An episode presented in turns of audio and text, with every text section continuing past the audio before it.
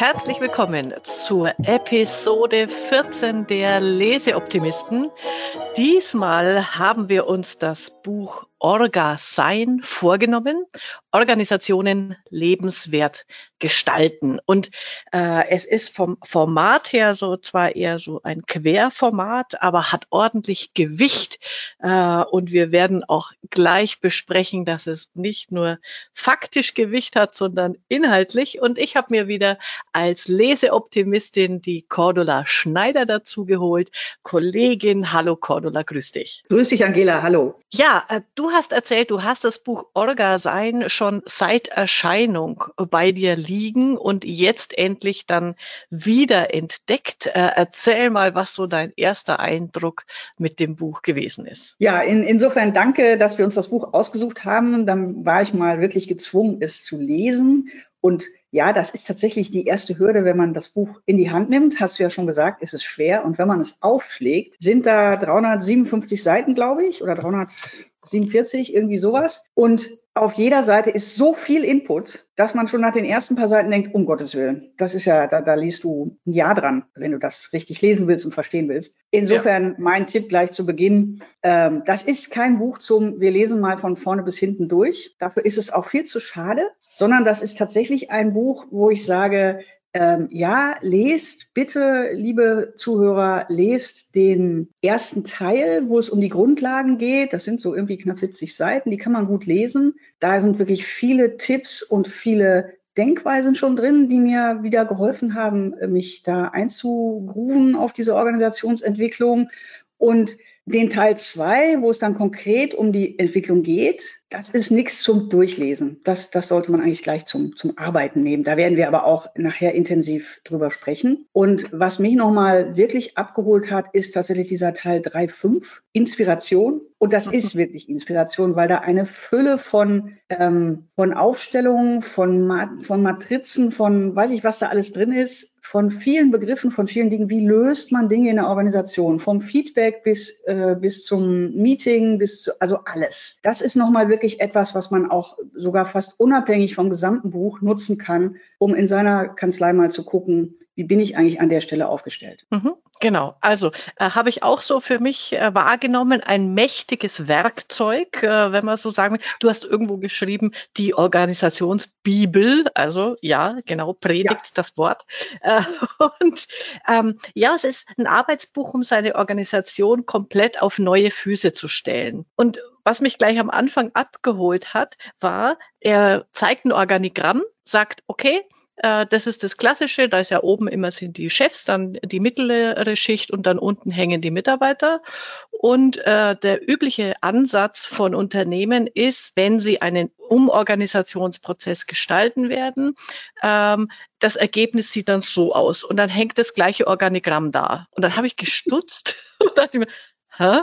Wie muss ich das jetzt verstehen? Und ja, genau, das ist sein Ansatz, zu sagen, das macht keinen Sinn, wenn das Ergebnis vorher eigentlich genauso aussieht wie nachher, nur dass da andere Namen stehen oder vielleicht das eine oder andere Kästchen fehlt.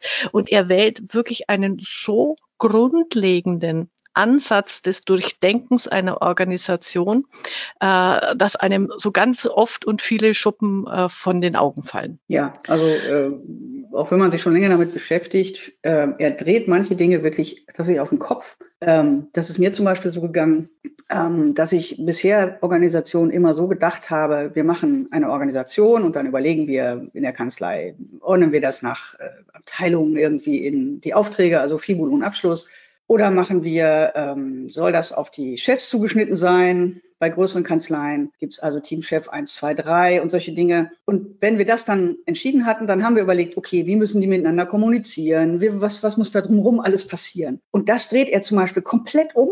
Das hat mich wirklich geflasht an der Stelle. Das hat, also da sind mir sämtliche Schuppen aus den Haaren, aus den Augen und sonst wo runtergefallen, ähm, weil er sagt, ich überlege mir erst die Kommunikationsflüsse für die einzelnen Dienstleistung. Wer muss mit wem zusammenarbeiten? Wer muss wen informieren? Und danach bilde ich eigentlich erst die Abteilung. Und dieses äh, Prinzip zieht er durch bis hin zu den Räumen. Das ist an vielen Stellen gesunder Menschenverstand. Gar keine Frage, wenn er zum Schluss dann bei den Räumen sagt, na ja, und wenn ich zwei äh, Abteilungen habe oder zwei Verantwortungsbereiche, wie er es ja nennt, die sehr viel miteinander kommunizieren müssen, also es geht auch immer darum zu bewerten ähm, und Prioritäten zu bilden, dann setze ich die doch auch gefälligst nebeneinander, damit die kurze Wege haben. Also äh, auch tatsächlich dieses nicht unbedingt, es muss alles jetzt nur noch agil und digital, sondern solche Dinge auch mitzubedenken, das hat mich sehr beeindruckt. Da hat man aus meiner Sicht gemerkt, dass die wirklich in der Praxis unterwegs sind mit ihrem Modell. Ja, und nicht nur in der Praxis, sondern ähm, die Organisation wird um die Menschen herum geformt und nicht umgekehrt. Das ist so für mich auch ein, ein Kernelement äh, aus dem Buch. Und was ich natürlich äh, begeisternd wieder wahrgenommen habe. Er arbeitet mit Canvases, ja. drei Stück an der Zahl, hat auch natürlich das äh, Business Model Canvas so als ähm, äh, Geburtshelfer äh, im Hintergrund. Aber diese Canvases, die er entwickelt hat, sind also spektakulär sind, großartig.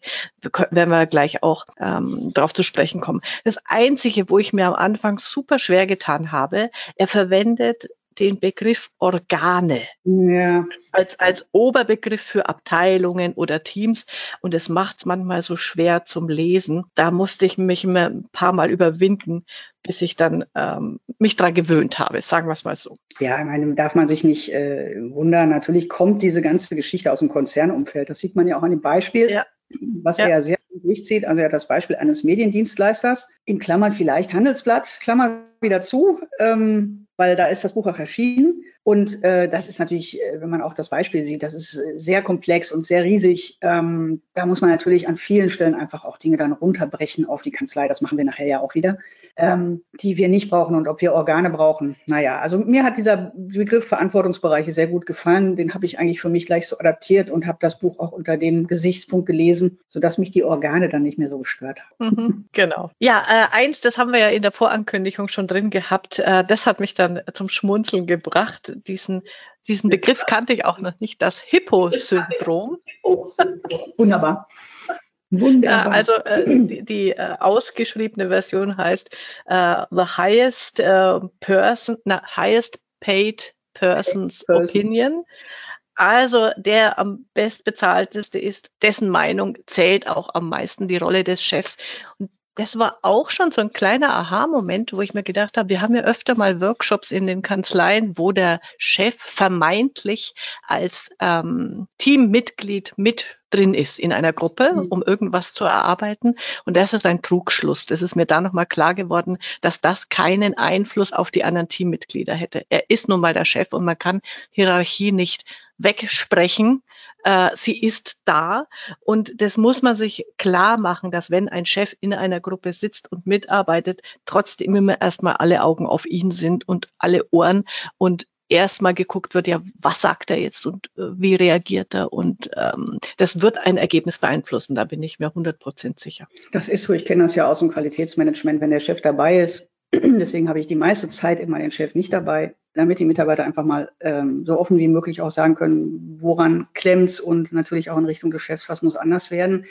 Ähm, gleichwohl möchte ich das ein bisschen relativieren. Ich kenne das Hippo-Prinzip mhm. auch insofern, oder das Hippo-Syndrom nennt er es ja auch so. Ähm, mhm. Der Jeff Bezos, der Chef von Amazon, der sagt ja immer, er hat ja eine Regel, der hat ja ganz viele Regeln für Meetings und eine Meetingregel besagt, der Chef spricht als letzter. Das finde ich, damit kann man das Hippo-Syndrom mhm. ein wenig aufweichen oder umgehen. Ja. Er sagt eben, ja, ihm, ihm, ist auch klar, wenn ich was sage, dann sagen, nicken sowieso alle und das Thema ist durch. Und deswegen hat er sich angewöhnt, eben immer erst ganz zuletzt zu sprechen. Also das vielleicht als praktischen Tipp auch, ähm, haben wir auch schon mal einen Blogbeitrag zu geschrieben. Ähm, mhm. gleichwohl finde ich auch in der Kanzlei muss man das Hypo-Syndrom ein wenig relativieren. Denn wenn ich nun mal als Freiberufler unterwegs bin und ich sag mal, die, die Standardkanzlei hat nun mal ein, zwei Chefs, mehr nicht, ähm, dann ist das auch okay dass natürlich ähm, die Meinung und die Persönlichkeit des Chefs auch auf die Organisation wirkt. Und äh, was der Oliveira sehr schön macht, ist ja auch, er sagt, ja, man soll die sogenannten Stakeholder, das ist ja immer wunderbar, also die Interessengruppen, um es mal auf Deutsch zu übersetzen, mit einbeziehen, äh, bis hin zu Kunden und natürlich vor allen Dingen die Mitarbeiter. Er sagt aber auch, jedenfalls durch die Blume, man muss sich gut überlegen, wann man das tut und mit wem man da anfängt. Und das finde ich auch für die Kanzlei eins zu eins eigentlich zum, kann man das übertragen aus meiner Sicht, weil tatsächlich muss sich da ein, an erster Stelle der Chef, die Chefin Gedanken machen, bevor sie mit sowas rangeht, weil das ist aus meiner Sicht, weiß ich, wie du es siehst, sonst wirklich ein Stich ins Wespennetz, wenn ich mich da vorne hinstelle und sage, wir krempeln mal die Organisation jetzt von unten nach oben. Ich glaube, dann hast du erstmal Schockstarre. Also da muss man, glaube ich, ein ganz Stück äh, vorsichtiger rangehen. Man sieht das ja auch in der Großindustrie oder in den Konzernen. Da werden ja andauernd irgendwelche Organisationen umgestellt und jeder, der Bekannte hat, die da arbeiten, egal auf welcher Hierarchiestufe, äh, weiß, dass das einfach nur gruselig ist, weil ja. keiner Lust hat, da dran zu gehen und weil es nie funktioniert. Und nach zwei Jahren kommt der nächste Hippo und ändert wieder alles. Ähm, das ist ja nicht das, was wir in Kanzleien wollen. Bei aller Agilität glaube ich schon, dass man eine Organisationsform vielleicht ab und an überdenken muss. Äh, aber eine grundlegende Organisation jedes Mal neu zu machen, ähm, finde ich in einer Kanzlei, also wenn man das mal alle zehn Jahre macht, da haue ich jetzt mal so raus, den, den Zeitraum, das mache ich nicht jedes Jahr. Ja, ja, genau. Und das ist ja, ähm, bevor er in die ähm, Arbeit mit den Teams geht, gibt es ja bestimmte Vorarbeiten, die genau. Chefs äh, oder die, die Leitungsgruppe äh, zu tun hat, sage ich gleich mhm. was äh, dazu. Äh, das eine, einzige, da habe ich wirklich mich weggelacht. Ganz hinten irgendwo steht dann Alternativbegriff zum Hippo-Syndrom, das Sonnenblumenmanagement. ich finde das so, das ist genau, also wenn sich alle Sonnenblumen nach der Sonne richten, diese bildliche Vorstellung da oben leuchtet der Chef oder die Chefin und alle drehen ihre Köpfe immerhin. Äh, ganz zauberhaft. Das habe ich schon ja für mich. Das, äh, das, passt ja sehr gut, weil abends, wenn die Sonne untergeht, drehen sich dann auch alle weg. ja, genau. genau. Wunderbar. Nee, aber, äh, das ist genau ein, ein, eine Geschichte, da war ich äh, gleich Feuer und Flamme äh, in diesen Vorüberlegungen, warum mache ich das eigentlich und was will ich erreichen, ähm, bringt er eine Zielkarte. Das werde ich übernehmen in meine Praxis. Das ist so gut. Äh, da, ja. was steht auf dieser Zielkarte drauf?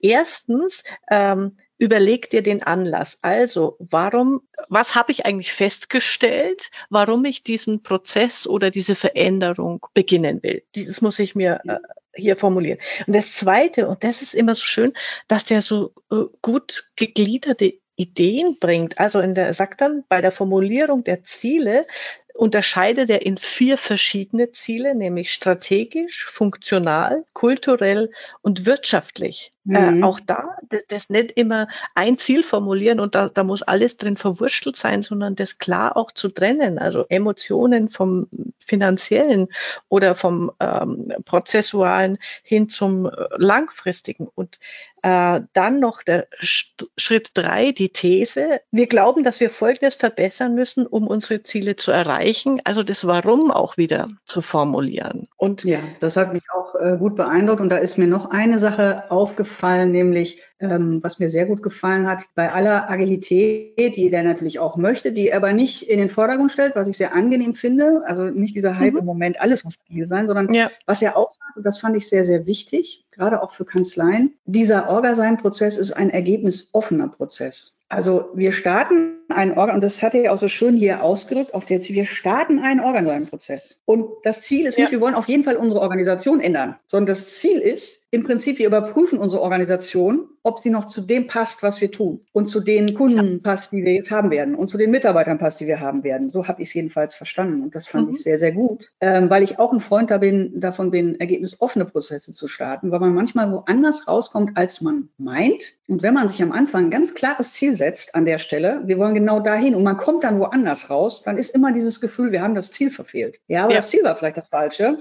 Ähm, und was er da in dem Zusammenhang auch nochmal sagt, ist, und das fand ich auch sehr gut, man soll auch immer daran denken, Bewahrungsziele, so nennt ja. er das, finde ich einen schönen Begriff, zu, zu denken, zu beachten, zu sagen, und was ist uns auch wichtig, und das passt jetzt hier auch gerade solche in solche kulturellen Ziele zum Beispiel, da sehe ich das sehr stark. Was ist uns aber auch wichtig, das bleibt. Was wollen wir, das bleibt? Bei allen anderen mhm. Änderungen. Und dann ist das, und dann geht er jedes Mal wieder in die Bewertung, wie wichtig ist uns das, nice to have, must have, ne? Also das macht er sehr konsequent, sodass am Ende wirklich nur noch das übrig bleibt, was wir wirklich wollen und wirklich tun wollen. Und dann passt das auch. Also das hat mich nochmal sehr beeindruckt. Da merkt man auch ein sehr großes Fingerspitzengefühl auch für die Mitarbeiter aus diesem Prozess heraus. Dann erst beginnt die Arbeit, also äh, die Ziele müssen klar definiert werden, da muss äh, gearbeitet werden dran. Das macht in der Regel ein Leitungsteam und dann beginnt die Arbeit mit diesen drei Canvases. Ich tue sie immer nur ganz kurz skizzieren und wir können dann ja einfach in ein paar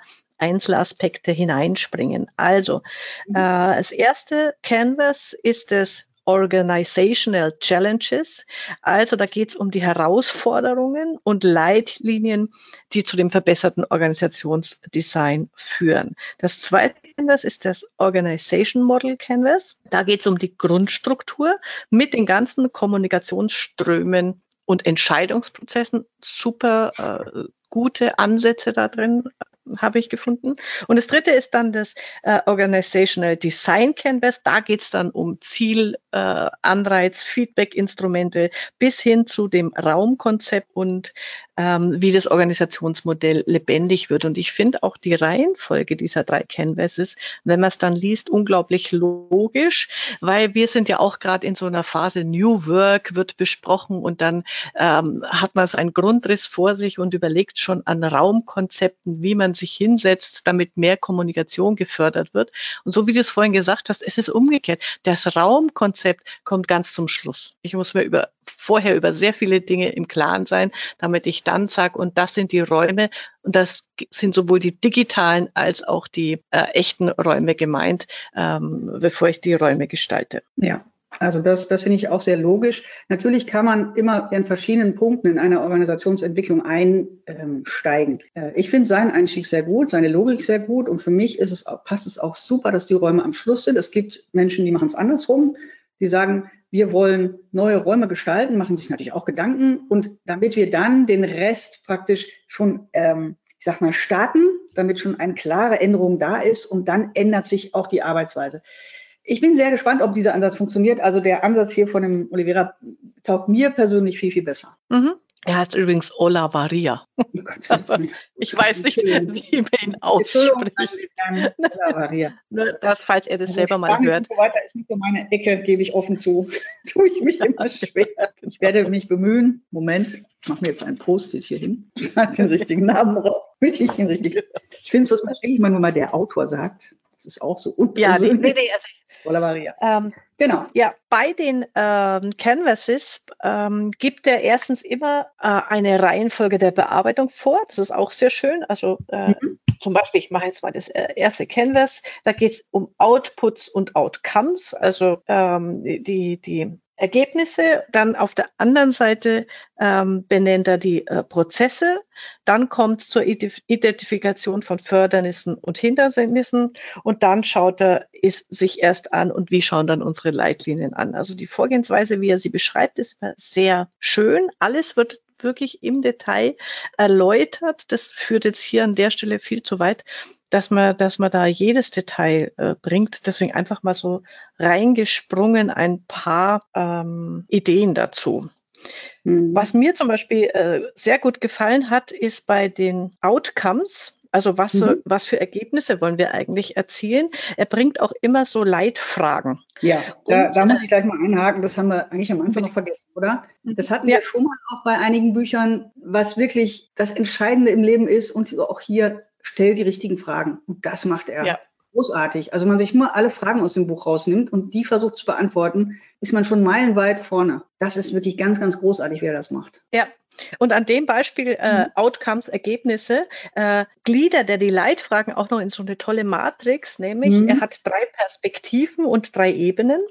Die Kundenperspektive, die Marktperspektive und unsere Perspektive. Und das wird dann immer bezogen auf, das schauen wir uns an, funktional, also wie soll der Prozess äh, ausschauen, was wollen wir da erreichen. Emotional finde ich auch sehr wichtig, äh, mhm. auch bei den Leitfragen immer hinterfragen, wie soll es uns später gehen, wie wollen wir uns fühlen. Also das ist eine wichtige Komponente.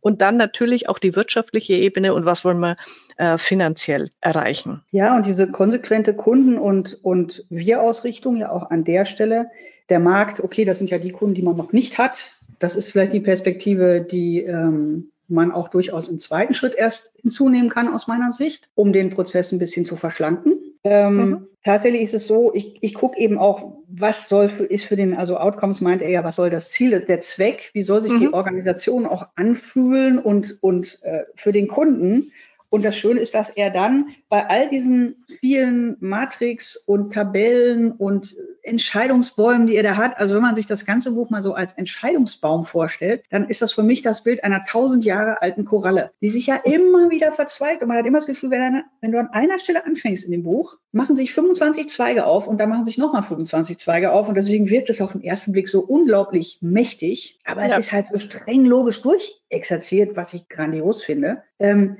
aber diese Kundenausrichtung, die finde ich wirklich richtig klasse. Und der Kunde hat halt ganz andere Ansprüche an unsere Organisation als wir. Und das auch nochmal klar zu haben, weil das ist etwas, was ich aus einem anderen Buch mitgenommen äh, habe. Angela, wenn du das vielleicht in die Show Notes packst. Mhm, ja. Ähm, das ist die Orbit-Organisation, ist von der mhm. Anne M. Schüller, die zum Beispiel ja. kennen manche vielleicht vom Kontaktpunktmanagement. Und die sagt, und das fand ich auch einen sehr schönen Gedanken, den ich aus dem Buch mitgenommen habe, naja, alle Organigramme, sie spricht an der Stelle tatsächlich auch erstmal von Organigrammen. Wenn man da drauf guckt, was sieht man? Ja, irgendwelche Kästchen, aber das Entscheidende ist, was sieht man nicht? Und man sieht nicht den Kunden der findet da überhaupt nicht statt. Und bei ihr ist halt ja. dieses Bild, der Kunde ist in der Mitte und drumherum ist die Organisation. Auch ein sehr spannender Gedanke, den man, finde ich, hier auch gut einbinden kann, weil das ist genau der Punkt. Im Moment organisieren wir uns viel selber. Daraus ist Qualitätsmanagement entstanden, auch wenn das immer heißt, es ist für den Kunden. Im Endeffekt organisieren wir uns selbst und gucken nur auf unsere Bedürfnisse. Und das ist der entscheidende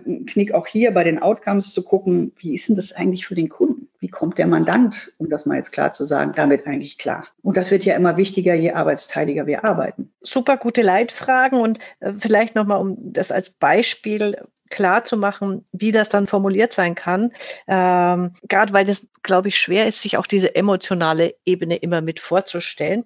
Mhm. Da, da hat er hier von der Industrieunternehmen äh, das Beispiel und das klingt dann auch einfach super. Also zum Beispiel aus der Marktperspektive die emotionale, soziale Ebene heißt dann die, das Ziel, die Händler lieben uns, weil sie sich auf uns zu 100 Prozent verlassen können.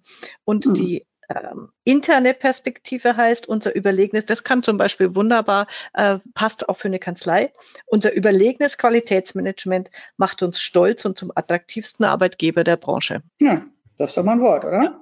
Das ist ja, mein Anspruch. Also natürlich lesen wir, um schon mal den Dreh zu kriegen, wir lesen ja diese Dinge auch immer sehr unter Kanzleigesichtspunkten. Mhm. Und natürlich, wenn ich mir den, den, Mandanten angucke, was soll der emotional bei unserer Organisation haben, dann ist es genau das, was Angela auch von der Marktperspektive gerade gesagt hat. Es ist dieses Sicherheitsgefühl, dieses Ich fühle mich gut aufgehoben. Und zwar fachlich und persönlich. Immer noch das ist ja mhm. das, was ich auch mit meiner Organisation erreichen muss. Und da gehört auch eine gewisse Transparenz dazu, dass der Mandant ansatzweise weiß, an wen muss er sich wann wenden, wenn er was haben will. Und nicht, er muss drei Leute anrufen, bis er endlich weiß, wer jetzt zuständig ist. Passiert bei uns Gott sei Dank nicht so oft. Kann aber durchaus sein, dass es im Moment zum Beispiel in Kanzleien passiert, ist mir so eingefallen, nämlich wenn es um technische Dinge geht im Moment in Kanzleien, da passiert schon öfter, dass der gewohnte Ansprechpartner oder die gewohnte Ansprechpartnerin von dem Mandanten, die FIBO macht oder Bilanz macht, an manchen Stellen einfach technisch eben noch nicht oder nicht so weit ist und an jemand anders verweisen muss. Das ist für einen Mandanten schon ein Punkt. Das ist intransparent, das ist nicht klar. Also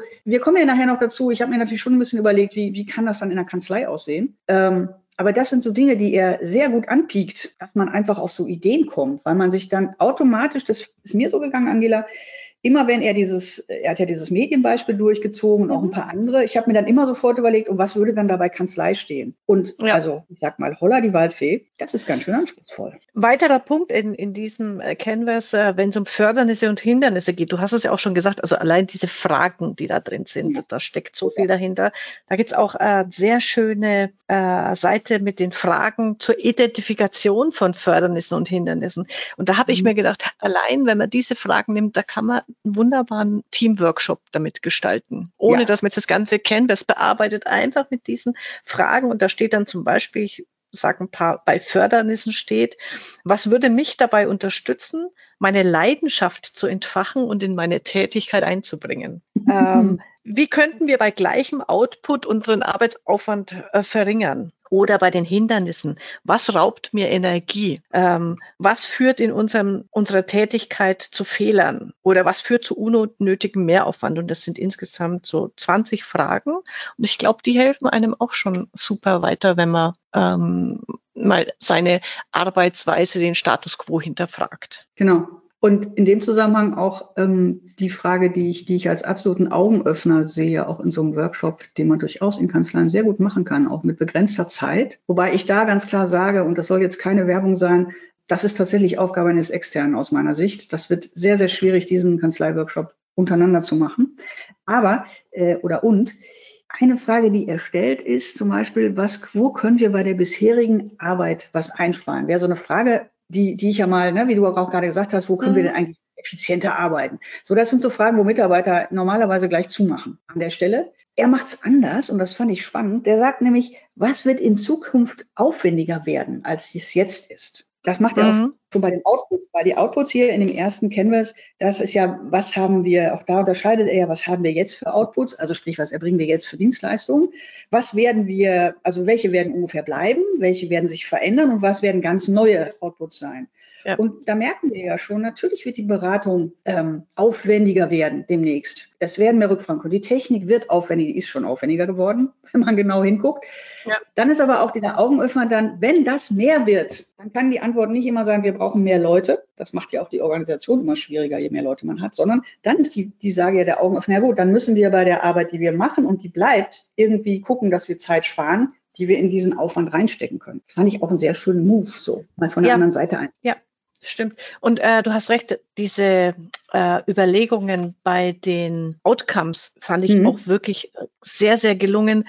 Dieses, äh, wie heißt ähm, die ist, also die Outputs, also was soll das Ergebnis sein, was soll das Ist-Ergebnis sein und bleiben, was erfordert einen Relaunch und was brauchen wir ganz neu.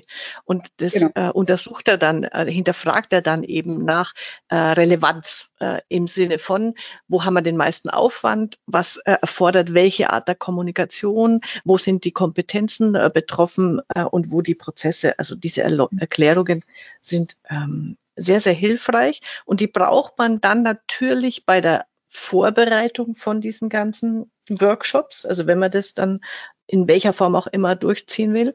Und ähm, da kann man sehr, sehr, also man lernt einfach unglaublich viel. Ja, und äh, weil wir gerade bei der Methode auch sind, ich habe das ja mit mhm. dieser Koralle verglichen. Und was er ja auch sehr schön macht, und das macht das Buch auch wirklich so, so dick und schwer, er, er zeigt zu jedem Canvas, wirklich die Flipcharts mit den Post-its ja. und wie man genau vorgeht. Und die Vorgehensweise ist eben so genial, weil es da um Fokus geht. Und den braucht man natürlich bei so einem Riesenprojekt wie dieser, dieser Organisationsentwicklung. Und es ist immer die gleiche Vorgehensweise. Man sucht sich einen Punkt auf dem Canvas aus, meinetwegen jetzt diese Outputs und sagt jetzt, okay, ähm, wir über, möchten jetzt zusammen überlegen, was sind ähm, Dienstleistungen, die bleiben, wie sie waren, welche müssen geändert werden, welche kommen ganz neu. So, Post-its sammeln an eine Wand, dann werden die aber immer sofort kopiert. Und zwar tatsächlich immer im Sinne von Priorisierung. Genau wie du es gerade gesagt mhm. hast. Also egal, welche Frage da gestellt wird, es geht immer um Priorisierung. Also immer äh, unter verschiedenen Gesichtspunkten. Du hast eben gemeint, aufwendig, nicht aufwendig, aber eben auch zum Beispiel nice to have und äh, must have. Also was brauchen wir auf jeden Fall? Oder bei den Hindernissen zum Beispiel.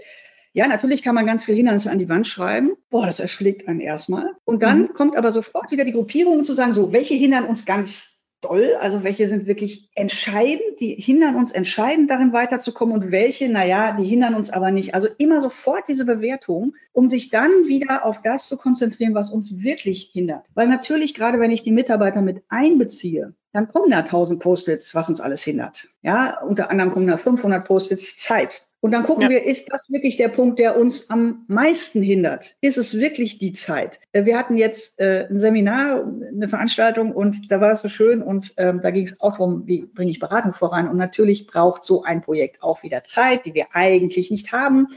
Und dann kam das Argument, na ja, und jetzt ist ja Corona. Und es ist mir rausgerutscht, ich wollte es eigentlich so nicht sagen. Ähm, naja, aber gut, die letzten zehn Jahre hatten wir kein Corona. Also natürlich gibt es immer einen Grund. Und ja, ich, ich sehe ein Corona ist jetzt wirklich, wirklich ein echter Grund, aber die letzten neun Jahre gab es diesen wirklichen Grund eigentlich nicht. Das heißt, Zeit ist vielleicht gar nicht immer das wirkliche, äh, das wirkliche Hindernis an der Stelle.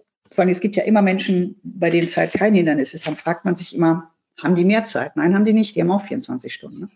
Also das macht er sehr konsequent. Und wenn eben das, was ich auch sehr gut finde, darauf wo man dann sagt, das, darauf konzentrieren wir uns, damit wird weitergearbeitet. Die anderen Dinge werden aber nicht weggeschmissen, sondern aufgehoben, was ich auch sehr mhm. gut finde. Ne? Genau, kann man also später also noch mal brauchen. Die Methode ist so, so man, so, so gehen wir ja auch vor, deswegen gefällt mir das auch so gut, wirklich auch immer sofort, nicht nur alles an die Wand schmeißen, sondern sofort auch eine Kategorie haben. Und da bietet er auch ganz viele an, nach denen ich das dann irgendwie auch mal ordnen kann, damit mich das nicht erschlägt. Was ist, äh, sind aus deiner Sicht noch die, ähm, das musst du noch den Hörern erzählen, Punkte?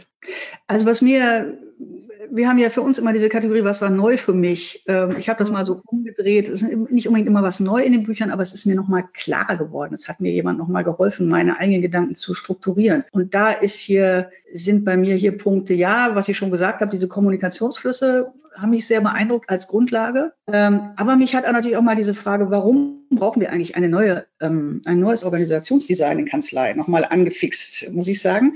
Weil natürlich muss ich mich mal kurz fragen, ja, warum eigentlich? Läuft doch. Naja, ja, läuft, aber tatsächlich, wenn man jetzt von diesen Outputs mal in Zukunft ausgeht und wenn ich eben nicht mehr in Aufgaben denke, weil das ist ja das, was wir im Moment tun, wir denken in Aufgaben. Und dieses andere Denken von ihm zu sagen, es geht gar nicht um die einzelne Aufgabe, sondern es geht um einen Verantwortungsbereich, unter dem natürlich irgendwelche Aufgaben passieren müssen. Und da ist mir so aufgefallen, ja, wenn ich so über FIBU nachdenke, ne? Mhm. das ist bei uns auch ein Organisationsstrukturelement. FIBU ist immer eine Abteilung oder eine, was auch immer, ein Prozess in, in einem Qualitätsmanagement.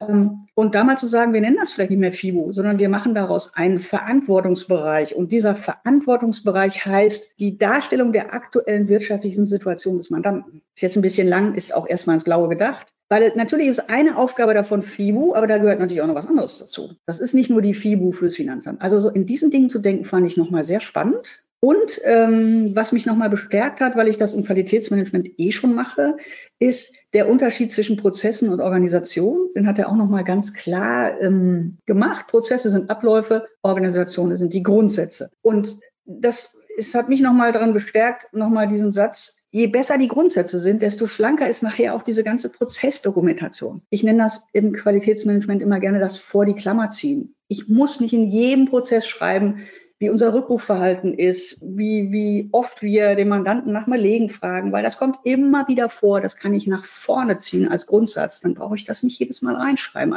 Also das fand ich nochmal sehr spannend an der Stelle ähm, zu gucken. Und ja, warum brauchen wir ein neues Organisationsdesign? Weil wir tatsächlich ganz neue Aufgaben bekommen. Wir haben eigentlich schon neue Aufgaben. Also die ganze, ähm, der ganze digitale Austausch mit dem Mandanten ist ja tatsächlich, auch wenn er nicht mehr wirklich neu ist, ist er immer noch neu weil er noch nicht automatisch läuft.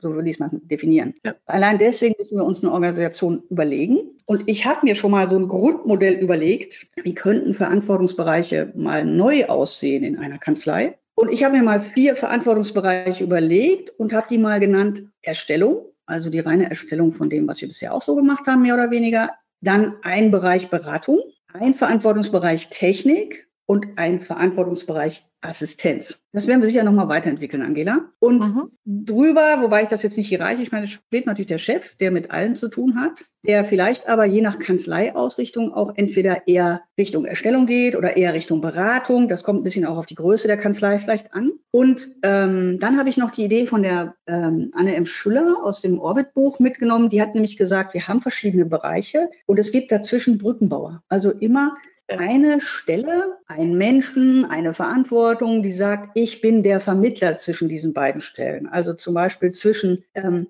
Erstellung und Technik. Und vor dem Hintergrund, dass wir, da sind wir uns ja ziemlich sicher, in Zukunft nicht ausschließlich Steuerfachleute in der Kanzlei haben werden. Die ersten Kanzleien haben ja schon Marketingmenschen oder ähm, Fibotroniker, ne? technischer, technische ja. Leute die müssen auch miteinander kommunizieren. Da kommt wieder dieser Kommunikationsgedanke. Und da brauche ich vielleicht manchmal einen Brückenbauer. Jemand, der beides kann. Das, das muss aber nicht jeder können, sondern da reicht mir einer, der diese Stelle ähm, macht. Das, das könnte für mich so, ja, so ein Modell, so ein Grundmodell, mal ganz vorsichtig sein als Erkenntnis aus diesem Buch. Mhm. Da bin ich sehr gespannt. Also das werden wir ja auch weiterarbeiten. Das Witzige ist jetzt, da kann ich jetzt quasi schon auf die nächste Folge verweisen. Die habe ich nämlich, die haben wir schon aufgenommen mit dem Jury. Ähm, da ist auch, da gibt es die Gute Nacht Geschichten heißt das, ähm, da ist auch ein Bereich drin, der sagt, es braucht Verbindungsmanager. Also nicht in ja. der Hierarchie äh, irgendwie mhm. den Teamleiter, also hierarchisch, sondern es gibt das zentrale Management, das ist äh, in der Mitte, drumherum ist das Verbindungsmanagement und dann ist das Arbeitsmanagement, also die, die äh, Mitarbeiter, die dann mit dem Kunden, also das finde ich, passt da wieder super zusammen, äh, schließt sich viele Kreise auch mit all den anderen Büchern, die ich und äh, wir hier schon gelesen haben.